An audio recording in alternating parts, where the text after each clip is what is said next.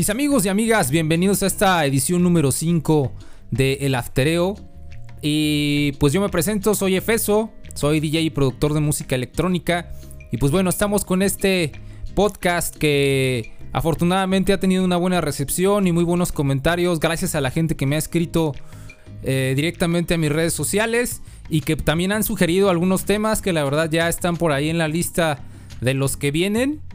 Y bueno, hoy vamos a empezar con un unas de esas historias motivacionales de empresas que estuvieron a punto de la quiebra y pues ahorita ya la están rompiendo, ya sé en lo que en el rubro que se dedique, ¿no? Por ejemplo, ahorita tenemos en este caso empezamos con una empresa que yo creo que sí fue para algunos una sorpresa eh, cuando la compró Disney. Y es que la verdad, en una época todo el contenido de cómic pues era como muy satanizado, ¿saben? Como, ay, ¿te gustan los cómics? Ah, eres un pinche nerd. Era como una cuestión muy rara de la gente antes. Y ahorita ya finalmente es un tema que ya mucha gente consume su contenido. Y pues bueno, es que tienen muchísimas historias para contar, ¿no? O sea, lo que hizo Stanley eh, confabulado con otras personas, pues es, es, digo, está grandísimo el universo de Marvel, ¿no? Digo, yo no soy una persona que estuviera muy empapado antes de, la salida de este. De, la compra de Marvel por Disney. Pero finalmente conocí a personas que sí estaban un poquito enroladas con esto. Y pues sí, sí sé hasta dónde pueden llegar estas historias, ¿no? Y es que ellos declararon en el 96 que ya estaban en la bancarrota. Y pues sorpresivamente fue adquirida en 2009 por Disney. Una jugada yo creo que pues de lo que ha cambiado un poquito la industria del cine por lo menos hay quienes sí les gusta y hay quienes no les gusta. Eh, digo, hay directores que por ejemplo están a favor y en, y en contra. Pero pues finalmente es algo que no se puede negar, ahí está el contenido. Y realmente lo que llama la atención en este caso es que finalmente ellos hacían un contenido de dibujos animados y voltearon a ver a los superhéroes y realmente es que antes eran muy escasas las películas y ahorita ya estamos en un punto en el que yo creo a mi percepción que ya está eh, muy sobrecargado este contenido, sí lo consumo, sí me gusta, sí lo veo, pero yo creo que sí estaría bien por ahí que salieran otras ideas, eh, que le dieran oportunidad a nuevos proyectos, para que también salieran cosas nuevas, ¿no? Porque de repente sí ya sí, sí es un poquito cansado. Digo, para los fans obviamente nunca va a ser cansado. Yo no soy un fan de, de Hueso Colorado. Pero sí me gusta el, contenido que hace Marvel, ¿no? Entonces, qué bueno por la gente que le gusta. Y qué bueno que sigan haciendo contenido. Y de hecho, un dato curioso en esto que hablo de las compras, de lo que hizo Disney. El dato curioso es que en los 90 Michael Jackson intentó comprarla. Y finalmente no se concretó la compra. Pero hubiera sido una historia muy extraña. A lo mejor que, Michael Jackson hubiera comprado a Marvel. Imagínense tener los derechos de los Beatles y tener los derechos de Marvel. Yo creo que, ay, híjole, hubiera sido mucha lana, ¿no? Y aparte se desencadena otra cosa en esta parte de, Marvel, pues es que salvó también a Disney, porque realmente si bien ellos estaban bien acomodados, empezaron a tener problemas eh, de contenido y pues finalmente con Marvel eh, llegaron y suplieron y nutrieron más bien su contenido y pues qué, qué bien, ¿no? Porque finalmente era una empresa con mucha historia y lograron levantarse. Finalmente vemos el éxito que tiene ahora Disney, incluso con su plataforma eh, completamente dirigida a su contenido, que tiene muchísimo contenido entre Nat Geo, eh, Disney, el, Pixar y Star Wars y finalmente Marvel también, ¿no? Y bueno, continuando con esta línea que, va un poquito conectada en la toma de decisiones. Por ejemplo, Lego también es una empresa que se levantó porque finalmente eh, era una empresa que en los 80s y en los 90s sí tuvieron, a principios de los 90s, tuvieron un éxito eh, increíble con los niños, pero la llegada de los videojuegos empezó a darles en la torre y, bueno, ¿cómo lo hicieron para cambiar esto? Pues tuvieron que eh, regresar al origen un poquito de la marca, pero sí innovar. Entonces aquí, pues ¿qué fue lo que hicieron? Eh, compraron licencias, por ejemplo, de Harry Potter, de Marvel, de Star Wars, de Los Simpson, que finalmente eh, nutrió el interés de la gente y sobre todo empezaron a enfocarse a un mercado no solamente de niños. Y finalmente pues fue una decisión bastante buena, pues porque pues ahí está, ¿no? De hecho hay muchas plazas en donde ahora hay locales de Lego. Y es increíble porque antes aquí en México por lo menos no se veía esto. Y pues ahí vemos que tienen muchísimas cosas, ¿no? De hecho, a mí me tocó ver un set de Friends y sí están caros, la neta. O sea, pues sí están chidos, pero yo creo que eso comprárselo... número uno, comprárselo a un niño, pues vas a ver quién es Friends. O sea, no, no sabe, finalmente eso está de los noventas. No es el mercado, pero para que vean lo que les digo de cómo dirigen el mercado a gente que finalmente puede comprar el producto.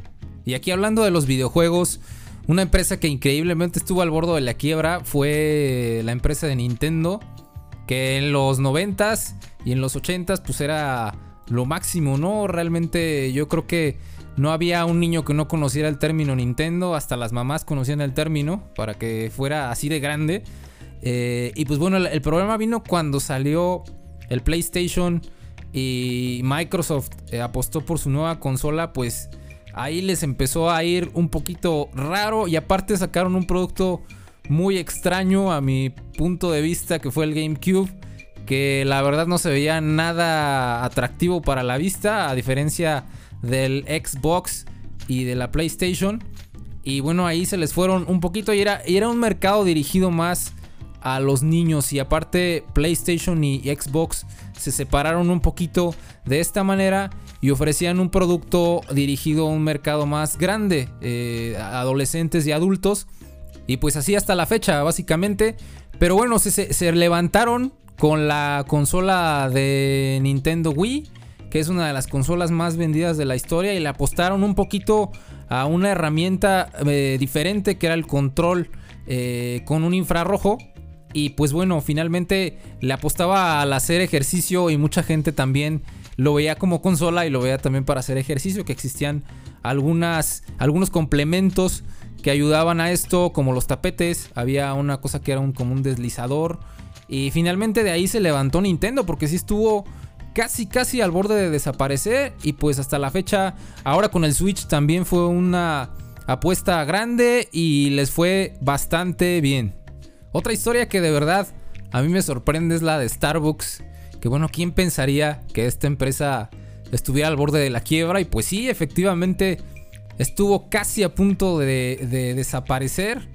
Quizá no hacía ese grado, pero sí de cerrar muchas tiendas. Cerraron muchas tiendas en el 2009. Cerraron 900 tiendas y despidieron alrededor de 18 mil empleados. Entonces, Ah, para que se den una idea, ¿no? Y es que finalmente ellos quisieron diversificar y se metieron a la industria discográfica, que ahí les fue bien, eso de hecho lo acabo de encontrar hace poquito.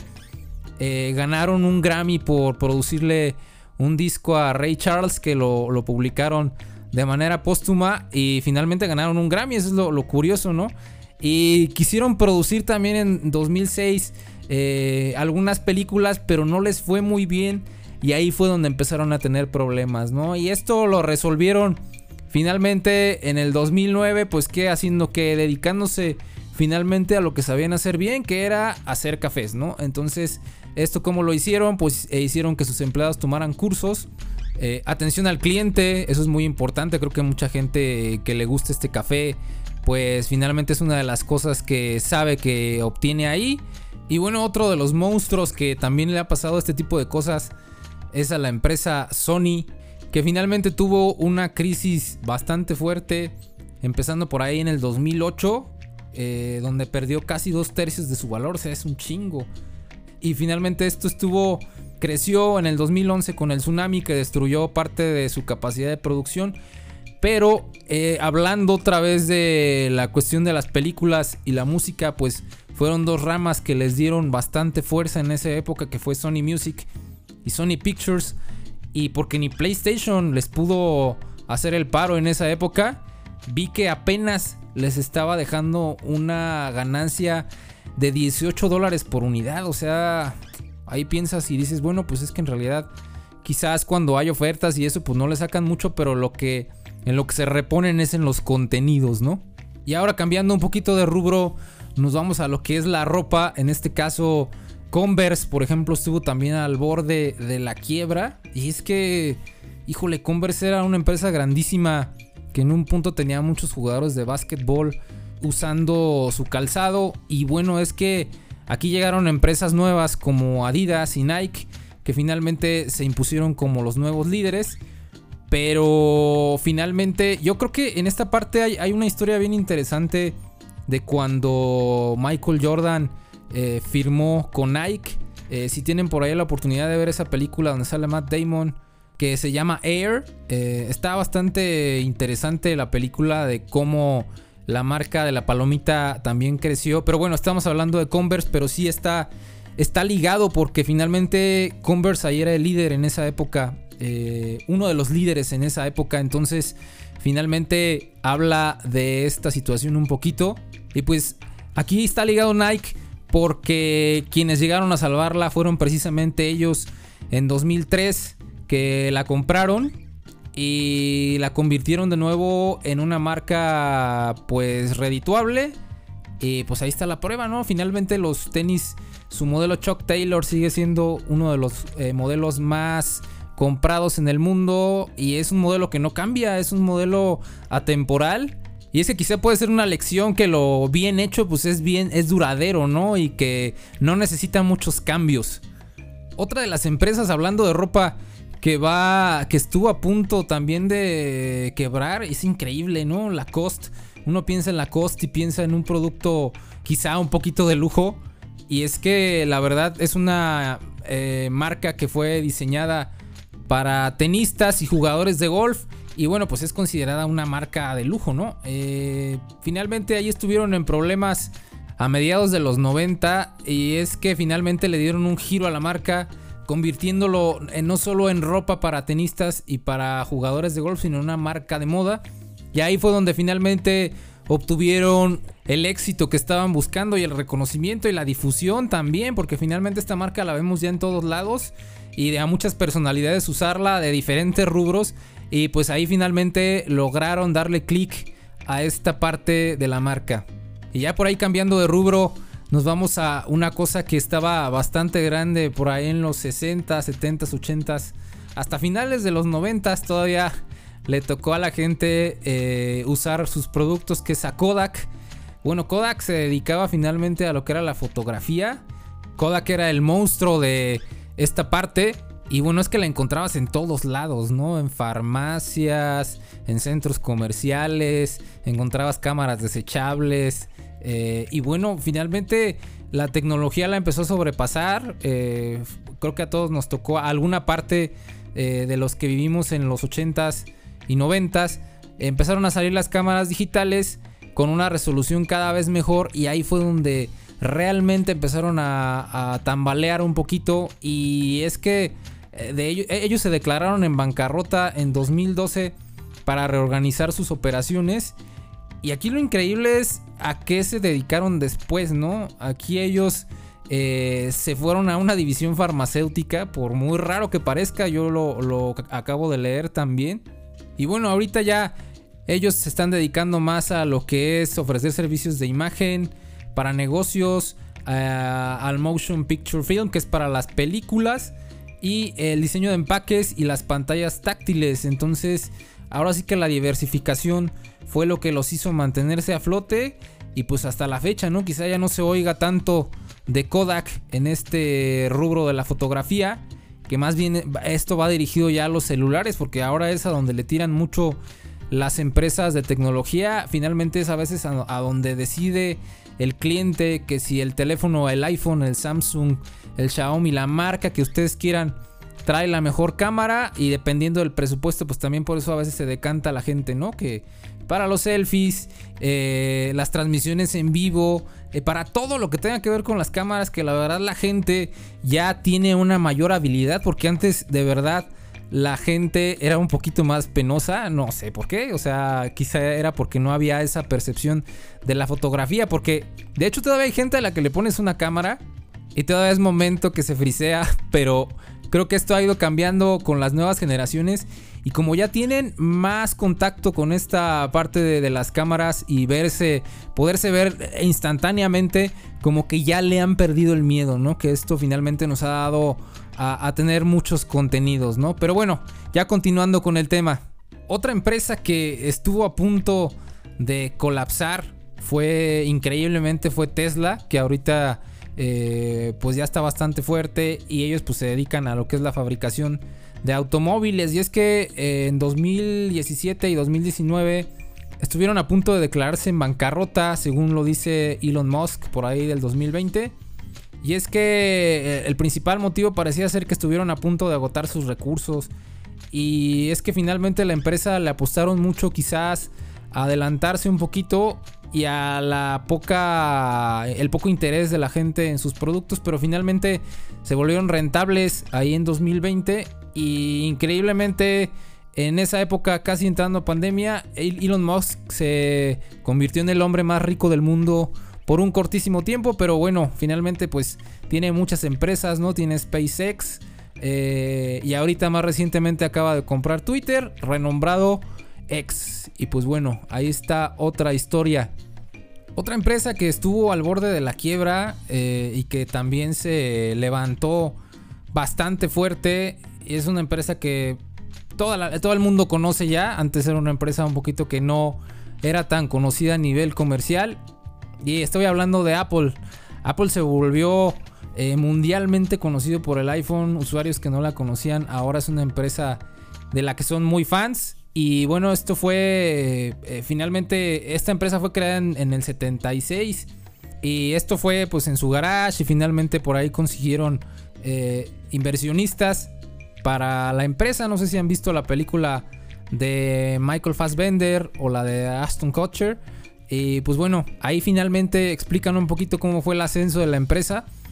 Pero eh, en el año 85 a los accionistas no les interesó mucho el rumbo que estaba tomando la empresa y pues decidieron darle gas increíblemente a Steve Jobs y finalmente empezaron a tomar decisiones malas para la empresa, empezaron a quererle copiar un poquito a IBM y pues finalmente no les estaba dando resultado.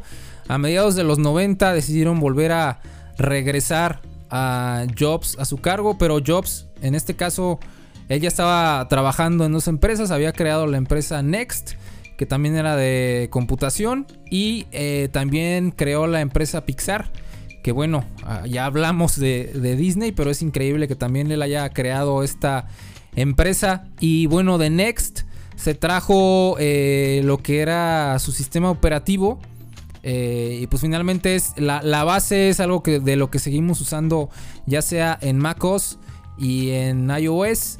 Y bueno, es increíble cómo, cómo llegó eh, Steve Jobs a cambiar, a renovar su propia empresa. Y es que cuando salieron las computadoras en los 90, eh, las iMacs de colores fue así como wow, como el boom, porque todas las computadoras eran grises. Y finalmente también salió el iPod, el iPod también fue un madrazo. Eh, luego salió el iPad y lo que cambió realmente, yo creo que toda la cultura en general fue el iPhone. Porque el iPhone fue el primer teléfono que tenía una pantalla táctil que se sentía bien. Y es que a raíz de eso, pues finalmente empezaron a salir otros dispositivos. Salió el Android y pues la historia está escrita, ¿no? Es hasta el momento eh, cosa que utilizamos, es una herramienta de trabajo que tenemos el smartphone y bueno, es, es como algo de cómo cambió y cómo se levantó una empresa como Apple. Y ya por último, una, otra de las empresas de los monstruos de esta lista eh, es una historia bastante extraña porque los primeros eran los líderes y luego los que fueron a ofrecer la empresa apenas estaban saliendo. Pero estos ahora son los monstruos, ¿no? Y bueno, estoy hablando de Netflix. Y es que ellos nacieron por allá del año 97 como una empresa que también se dedicaba al alquiler de DVDs eh, por correo electrónico y bueno, es que ellos por ejemplo no cobraban la parte de los retrasos, que era algo de lo que estaba muy en contra el dueño de Netflix y cambiaron al, modelo de suscripción que a cambio de una renta pues tenías eh, las rentas que tú quisieras, ¿no? Y ya cuando entraron las plataformas de streaming eh, se transformaron por allá de 2007 y pues bueno, es lo que conocemos ahorita, todo el cambio que tuvo, que finalmente ya producen sus propias series desde hace algún tiempo. A mí personalmente, yo el primer contacto que tuve con esta plataforma fue increíblemente, ya hablamos del Wii, eh, pues fue en esa consola. Em, ofrecían en ese tiempo todavía creo que tres meses gratis, algo así. Y vi que tenían Breaking Bad y ya me la habían recomendado muchísimo. Eh, tenía creo que tres temporadas en esa época o dos temporadas, no recuerdo bien. El chiste que yo bajé la aplicación, eh, la instalé y dije, ah caray, pues funciona bastante rápido, no se tarda tanto en cargar y me llamó la atención. Entonces, a partir de eso, yo empecé ya a escuchar que mucha gente eh, empezó a descargar la, aplicación, empezaron a subir más contenido y es momento de que ahorita ellos ya producen sus series y tienen eh, muchísimo contenido. Creo que la primera serie que, que ellos produjeron fue House of Cards, que de hecho es buena, ahí se las recomiendo para que la vean. Y bueno, finalmente para que vean hasta dónde pueden llegar las empresas que casi casi se dan por vencidas y siguen haciendo lo que les gusta y es importante esto, ¿no? Yo creo que la perseverancia es una parte importante, ya sea lo que se dediquen. Y creo que son casos de historias o de empresas muy grandes, pero todos conocemos empresas que han sobrellevado eh, situaciones complicadas y la verdad que es muy admirable porque a pesar de las circunstancias adversas, pues ahí siguen y qué padre, ¿no? Porque generan trabajos para muchas personas. Entonces, pues bueno amigos, nos vamos de esta edición del Aftereo. Espero que les haya gustado. Eh, nos vemos en la próxima emisión. Recuerden seguirme en todas mis redes sociales. Me pueden encontrar como Efeso con doble Z. Eh, también les dejo por ahí un link en donde se publica este podcast y me pueden escuchar también, ya saben, en Spotify y en Apple Podcast para que por favor se suscriban y les llegue por ahí una notificación cuando se publique un nuevo episodio. Les agradezco mucho que hayan aguantado a este carnal por veintitantos minutos y pues nos vemos en la próxima edición de El Aftereo. Les mando un abrazo banda, que les sea muy leve. Saludos a todos, bye.